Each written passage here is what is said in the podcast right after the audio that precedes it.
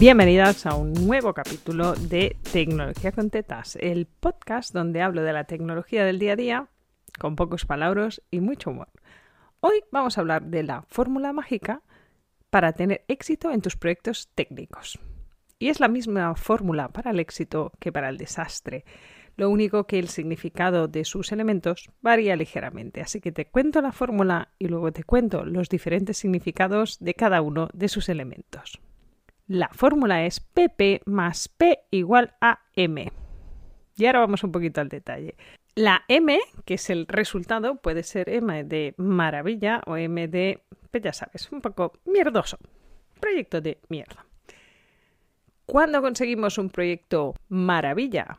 Cuando PP más P son positivas. Voy a empezar por las negativas, para que vayas viendo por qué elegí estas siglas. El resultado mierdoso de un proyecto sucede cuando la primera PP, que no es un partido político, aquí no hablamos de política, sino que PP significa poco presu.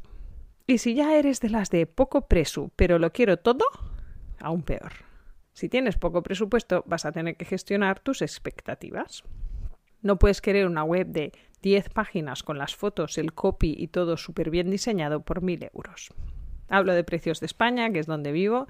Cada uno tendrá que irlo adaptando al, a la moneda de donde estés. 1000 euros son aproximadamente el salario medio interprofesional en este país, así que más o menos te puedes hacer una idea si no nos estás escuchando desde España. Cuando PP significa poco presu, tienes un problema. Tienes que gestionar cuánto contenido puedes enlazar dentro de ese presupuesto que tienes. El contrario de poco presu es PP, donde significa puedo pagarlo. Y aquí he hecho muchos chistes y muchas variables sobre esto.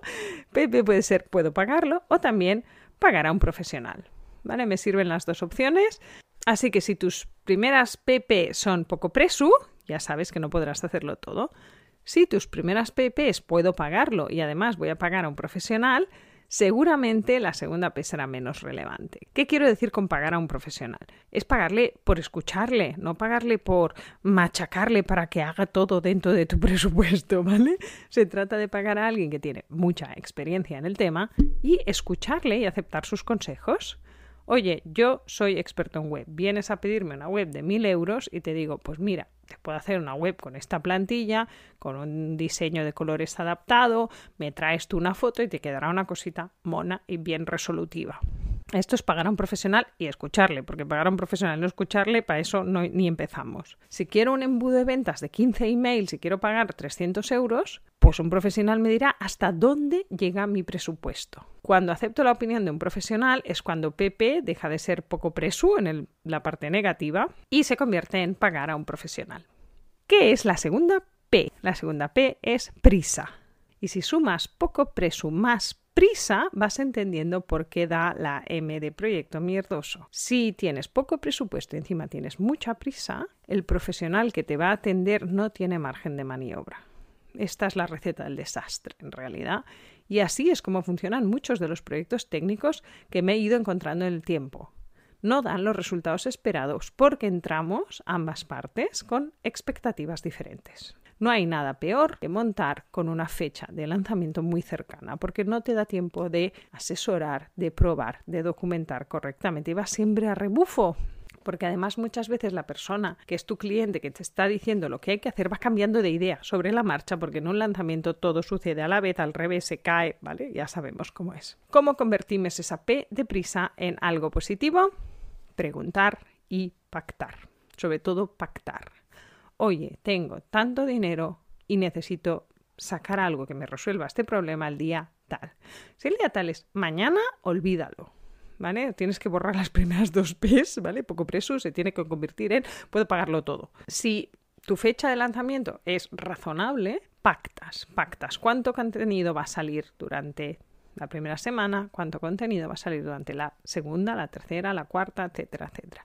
Y pactas cómo aceptas esas entregas. ¿Sí? No es lo mismo decir, mira, la primera semana te voy a enviar dos mails, que decir, durante la primera semana voy a mandar cinco mails de pruebas a cinco correos que nunca hayan interactuado contigo y vamos a comprobar si van a la pestaña de promociones o a la bandeja de entrada.